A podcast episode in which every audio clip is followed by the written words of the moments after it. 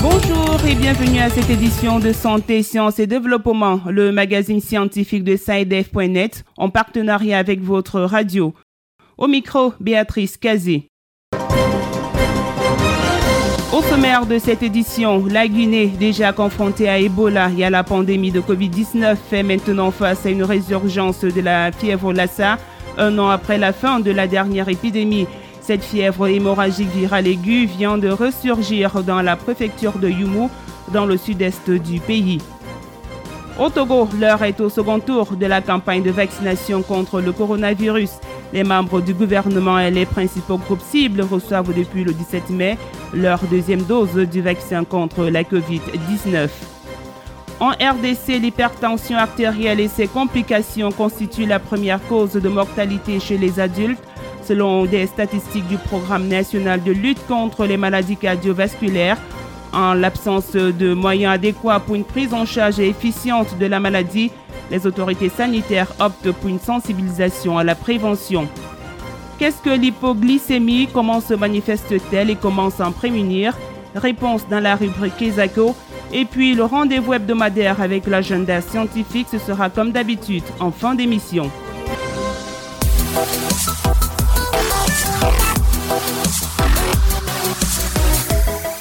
Déjà confrontée à la maladie à virus Ebola et à la pandémie de Covid-19, la Guinée fait à présent face à une résurgence de l'épidémie de la fièvre Lassa. Un cas mortel de cette fièvre hémorragique virale aiguë a été enregistré dans la préfecture de Yumu, une région forestière située dans le sud-est du pays. Cette maladie ressurgit un an après la fin de la précédente épidémie. Le point avec notre correspondant Conakry, Samuel Demba Dualamou.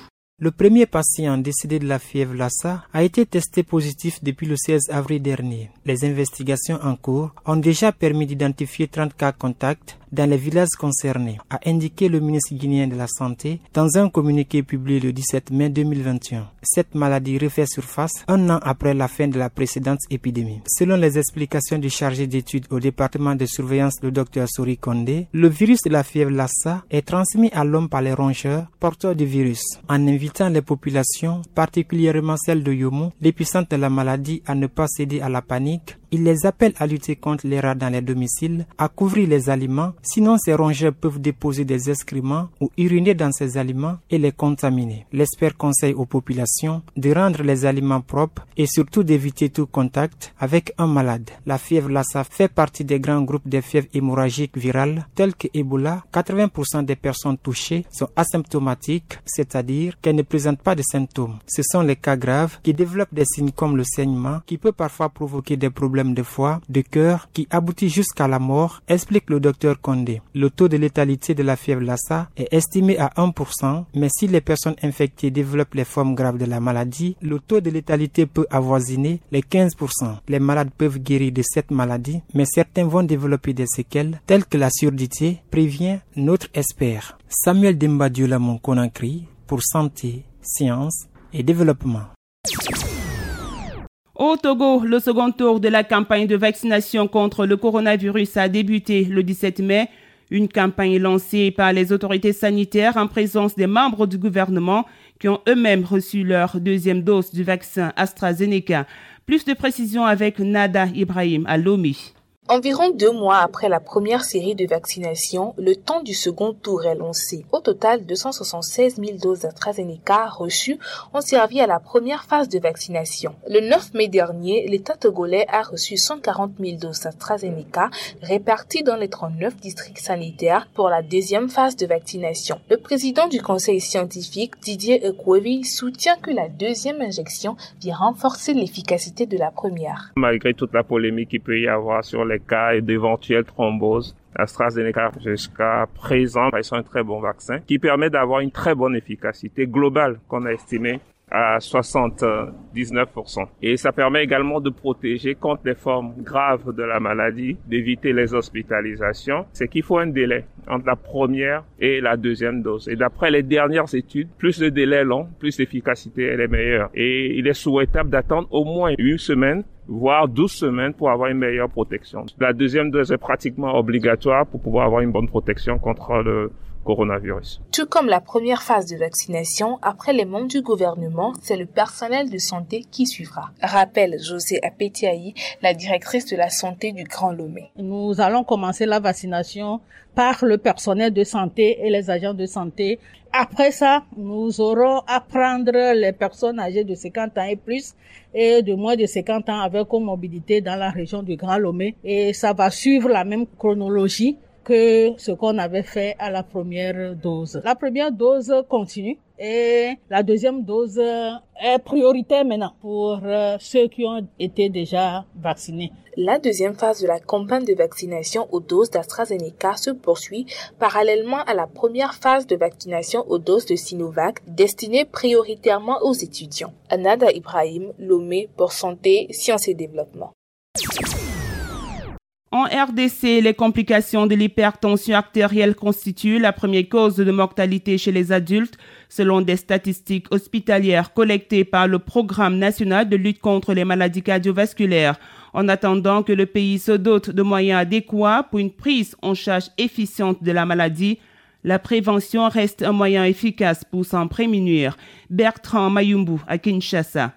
En République démocratique du Congo, l'hypertension artérielle constitue un grand problème de santé car, d'après les statistiques hospitalières collectées par le Programme national de lutte contre les maladies cardiovasculaires, les complications de l'hypertension artérielle constituent la première cause de la mortalité chez l'adulte dans le pays. Pour le docteur Jean-Jacques Mbungani, l'actuel ministre de la Santé publique, Hygiène et Prévention, ceci est d'autant plus inquiétant car ces décès constituent dans notre pays, contrairement aux pays occidentaux, la tranche d'âge économique active, a-t-il dit. En attendant que le pays se dote de moyens nécessaires pour la prise en charge efficace contre ces maladies, la prévention demeure un des moyens efficaces pour se prémunir de cette maladie. Docteur Francine Mbouba, médecin interniste, membre du Conseil national de l'Ordre de médecins en République démocratique du Congo. Nous conseillons généralement aux adultes comme les jeunes de se faire contrôler régulièrement la tension artérielle et d'en connaître les chiffres.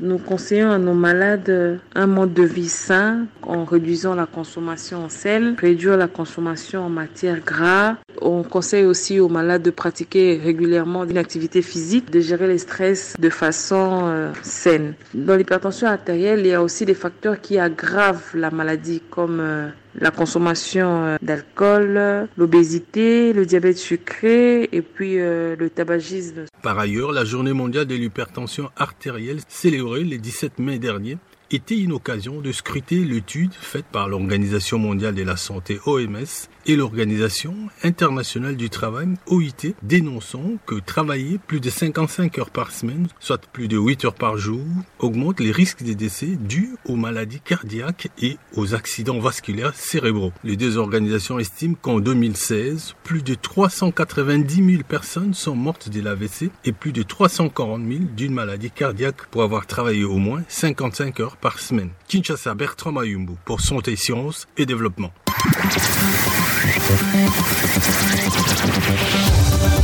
Kesako, qu'est-ce que c'est? Vos questions à la rédaction, les réponses de nos experts. Notre question cette semaine vient du Bénin. Nous l'écoutons. Bonjour, SciDev.net. Je m'appelle Alicia Sedegbe. J'appelle de Semercodi au Bénin. Je voudrais savoir ce que c'est que l'hypoglycémie. Quelles sont ses causes et ses manifestations? Et comment s'en prévenir. Merci.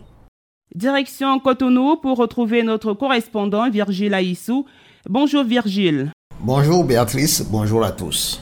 Vous êtes notre correspondant au Bénin et pour répondre à notre auditrice, vous vous êtes rapproché d'un spécialiste.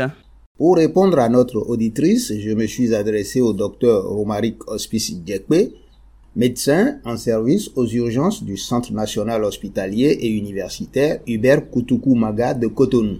De manière terre à terre, une hypoglycémie va se définir en tenant compte de, de deux critères.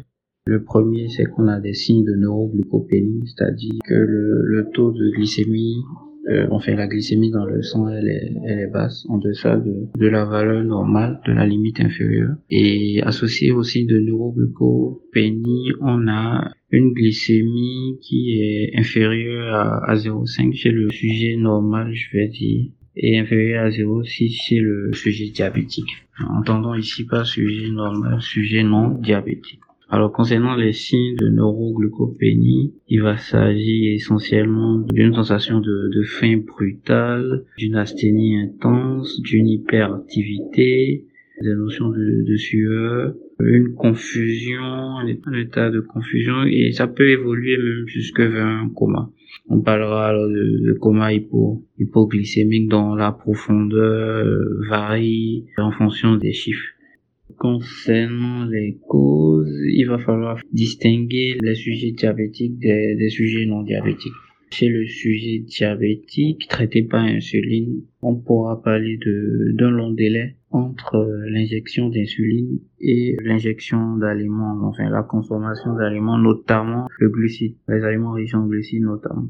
On pourra également parler d'un surdosage d'insuline. Concernant le sujet non diabétique, il peut s'agir de, de la consommation d'alcool, la consommation excessive d'alcool. On a des causes médicamenteuses, entre autres l'insuline et la quinine aussi, la consommation de quinine. C'est pour ça euh, on nous conseille d'associer la prise de comprimés de quinine à l'injection de sucre ou, ou d'aliments riches en glucides. Alors on a les causes toxiques aussi, il y a le raticide qui est très glucophagique dans les cas d'insuffisance hépatique sévère, on a une hypoglycémie. Dans les déficits des hormones de, de contre-régulation de la glycémie, par exemple, dans le cas de, des insuffisances surrénaliennes. Concernant la prévention chez le sujet diabétique, il s'agira de l'informer suffisamment sur euh, son traitement et de veiller à, ce que le, le traitement soit administré au bon moment. Chez le sujet non diabétique, par contre, il s'agira de, réduire la consommation d'alcool, de connaître les, médicaments qu'on doit prendre, toujours prendre l'avis de son médecin, euh, éviter de donner dans, dans l'automédication. Concernant les causes tumorales, il va falloir euh, procéder à un dépistage euh, précoce en vue d'une prise en charge. Il faut quand même ajouter que c'est une pathologie c'est assez grave. Ça peut évoluer vers le décès du, du patient si il n'y a pas une prise en charge adéquate qui est mise en place assez rapidement. Voilà, Béatrice, c'était donc les explications du docteur Romaric Hospice Djekwe, médecin en service aux urgences du Centre national hospitalier et universitaire Hubert Koutoukou Maga de Cotonou. Merci Virgile, je rappelle que vous étiez en ligne de Cotonou au Bénin.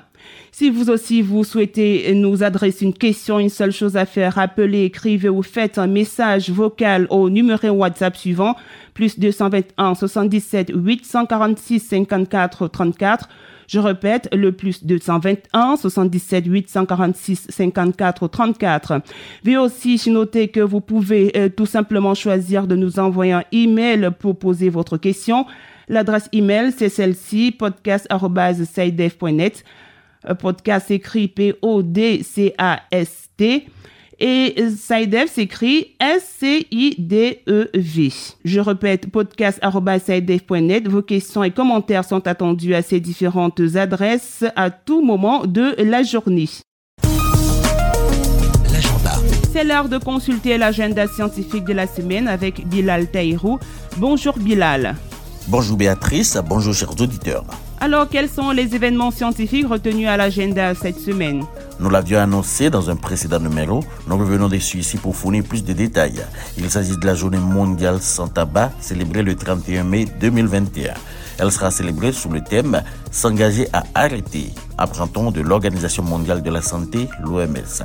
Et ce thème est en réalité une campagne d'un an en prélude à cette journée qui, soulignons-le, porte un tantinet l'empreinte de la COVID-19. Le jour sera alors marqué par quelques initiatives éparses au niveau des nations et surtout une forte sensibilisation en ligne et sur les réseaux sociaux. Plus de détails sur le site de l'OMS. À part cela, marquons à l'agenda qu'à Niamey au Niger, Eurasia Web organise du 2 au 4 juin 2021 une conférence internationale sur la science des tissus et la médecine régénérative. Elle se tiendra en présentiel et en virtuel et rassemblera les experts de tous les horizons, en génie tissulaire notamment. Rendez-vous sur le site des organisateurs, le www.eurasiaweb.com. Voilà, ce sera tout pour cette semaine, Béatrice. Merci Bilal. Mesdames et messieurs, nous arrivons ainsi au terme de cette édition de Santé, Sciences et Développement. Je vous remercie de l'avoir suivi. Au revoir. Cette émission est disponible en podcast sur le site sidev.net/fr. Cette émission a été réalisée sur financement du CRDI, le Centre de recherche pour le développement international, un organisme public canadien. Le CRDI investit dans le savoir, l'innovation et les solutions afin d'améliorer les conditions de vie dans les pays en développement.